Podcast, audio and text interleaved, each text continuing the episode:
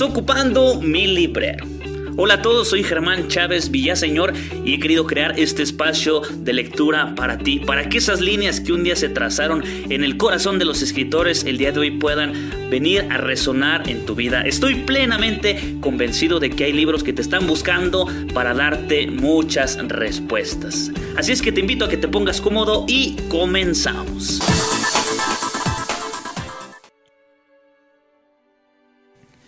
Audio número 13 del libro Tres monjes rebeldes del autor M. Raymond. Continuó. Yo no creo en la ventaja de ser hipócrita, dijo Roberto, y sacándose los mitones, se agachó para prender el borde de su hábito. Inclinado continuó. Temo que Dios tendría tanto éxito aquí en Saint-Pierre como el que tuvo allá en los tiempos del Antiguo Testamento.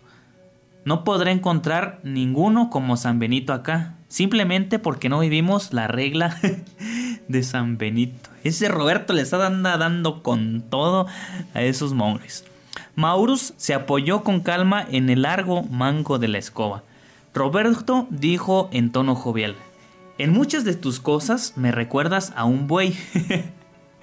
no solamente eres tan grande y fuerte como él, sino que también eres tan impasible y terco. Como Roberto no respondiera, Maurus preguntó, ¿Nunca has visto un buey pisando trigo? No. Bien, da vueltas, vueltas y vueltas.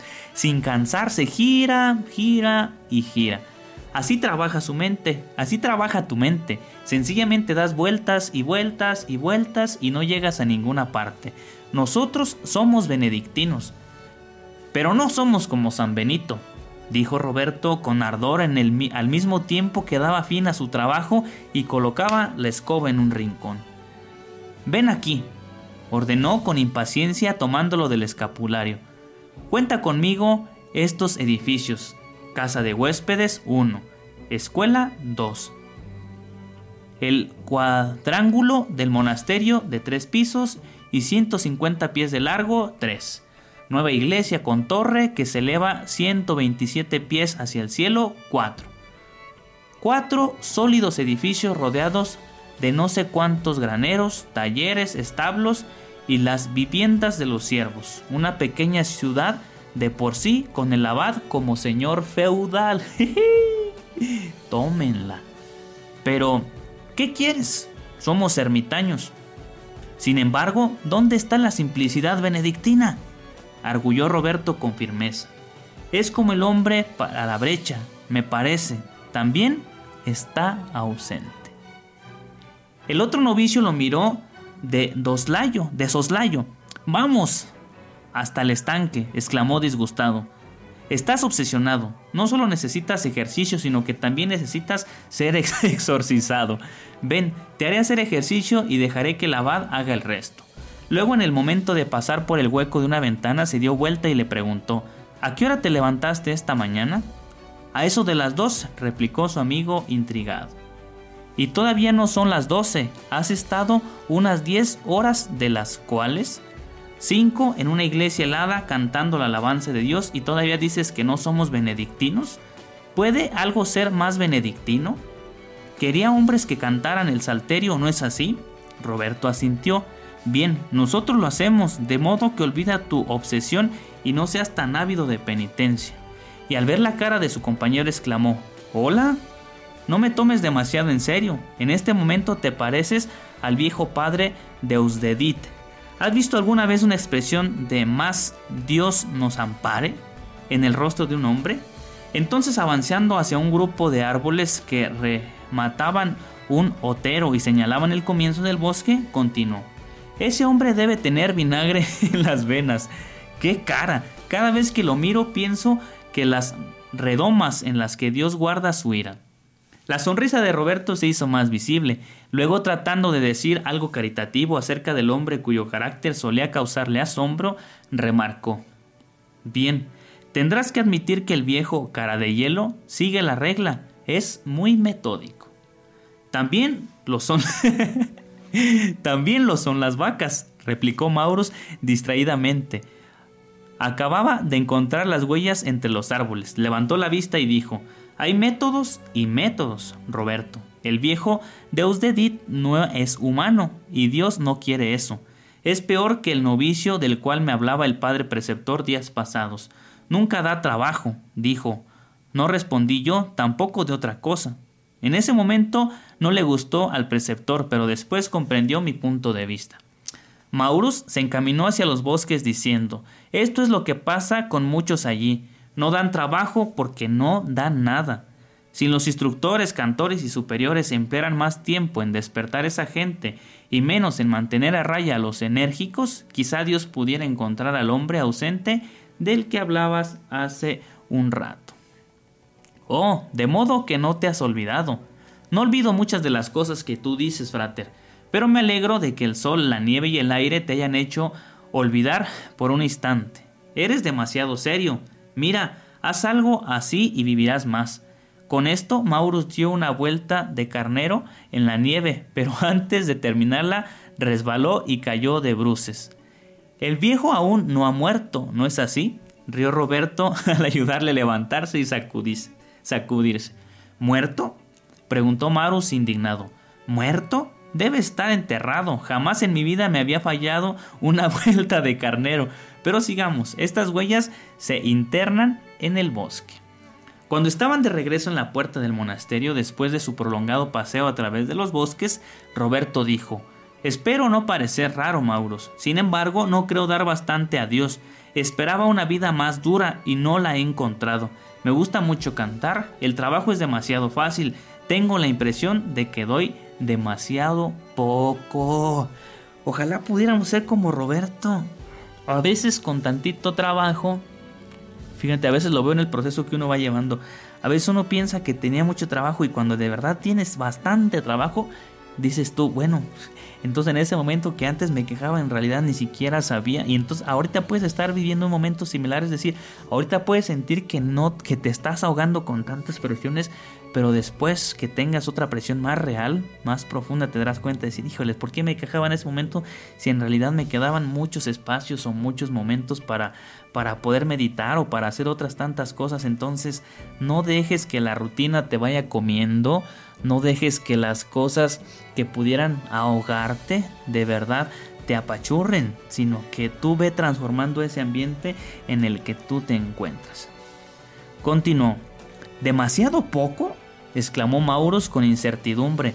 Estás dando tanto como los fundadores de Cluny, y ellos eran santos. ¿Por qué no te satisface lo que hacen los otros? Porque, dijo Roberto con gravedad, porque he aprendido un poco de la generosidad del Calvario. Mauro se estremeció, porque creo que Dios busca un hombre que se mantenga en la brecha. Wow.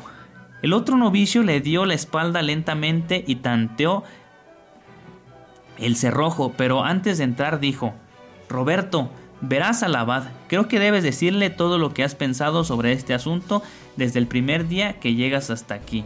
Se lo debes tanto a él como a ti. Al abrir la puerta susurró, Silencio, ahora entremos. Cuando Roberto llegó al aposento del abad encontró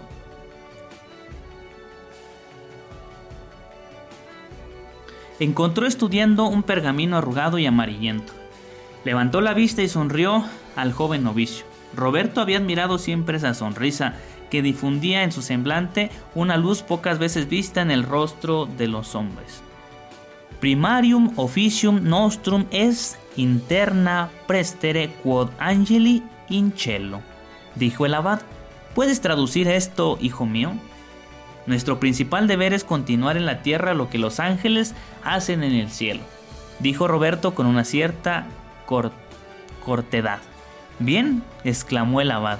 Este hombre habla de nosotros, hermano Roberto. ¿Crees que tiene razón? Supongo que se refería a nuestro coro. Es un hermoso concepto de nuestra vida, ¿no es verdad? Hermoso, dijo el abad, reclinándose en su silla y señalando al novicio. Pero sin embargo, poco adecuada. Esta mañana he hecho algo que ningún ángel ha hecho ni hará. y con la gracia de Dios tú también llevarás a cabo algún día esta gran obra. ¿Más grande que los ángeles? Roberto no pudo ocultar su sorpresa. Sí, por cierto, asintió el abad. No has sido traído a este lugar para ser un ángel, hijo mío. Fuiste traído para dar a Dios algo que nadie en los nueve coros de, los ángeles, ni ninguno de los nueve coros, ni por cierto, los nueve coros juntos podrían dar. Roberto se perdía en conjeturas. El abad continuó. No fuiste traído para desempeñar trabajo angélico, ni tampoco trabajo humano, pero sí trabajo divino. No estás aquí para convertirte en otro Miguel, Gabriel o Rafael, hijo. Estás aquí para ser otro Cristo.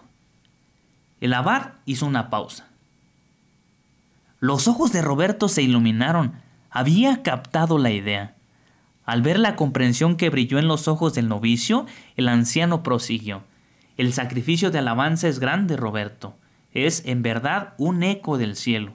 Pero el sacrificio de la misa es más grande aún, porque no es un eco del Calvario, es el Calvario mismo. Y el Calvario, tú lo sabes bien, fue el único sacrificio que satisfizo, satisfizo a Dios y salvó a los hombres. De modo que ya ves que digo que este verso sobre nuestra vida es hermoso, pero no es exacto, exclamó señalando el rollo de pergamino depositado en su mesa. Roberto asintió con estupor. El abad separó el pergamino a un lado diciendo, ayer leí un verso sobre nosotros que dice, Propter chorum fundati. Quiere decir que hemos sido traídos para el coro. Tampoco es eso es exacto, hijo mío, o por lo menos es una verdad que necesita explicación. No estamos aquí para ser cantores de salmos solamente. No es a David a quien debemos imitar, a pesar de que su salmodia alababa y agradaba al Señor. Estamos aquí para ser hombres crucificados, pues es a Cristo a quien debemos imitar. Él no solamente alaba y agrada a Dios, sino que salvó a los hombres, era el hombre que se mantuvo en la brecha. ¿No es así? ¡Wow! me encanta, me encanta este modo y este ejemplo que hace. Porque de verdad es real, o sea, no estamos aquí para hacer cosas humanas, porque estamos llamados a algo más exceso, ni estamos para hacer el trabajo de los ángeles, estamos para hacer un trabajo divino, dice el autor, estamos para hacer de verdad otros Cristos. Tenemos que irnos cristificando cada día y tenemos que ofrecer el sacrificio del Calvario. A todos nos gusta el Jesús resucitado, pero pocas veces nos gusta quedarnos en el Jesús de la cruz. Por eso los apóstoles huyeron, porque la cruz no es tan cómoda. Pero en la cruz se da el único sacrificio que agradó a Dios, y si no hubiera habido cruz, no hubiera habido redención y menos resurrección. Entonces, la cruz no es tan cruel como parece. La cruz también nos otorga la paz. En la cruz encontramos nuestra sanación, en la cruz encontramos también un reposo. El reposo que trae la salvación. Y hasta aquí le dejamos este audio. Gracias por estar aquí y continuamos. No se vayan.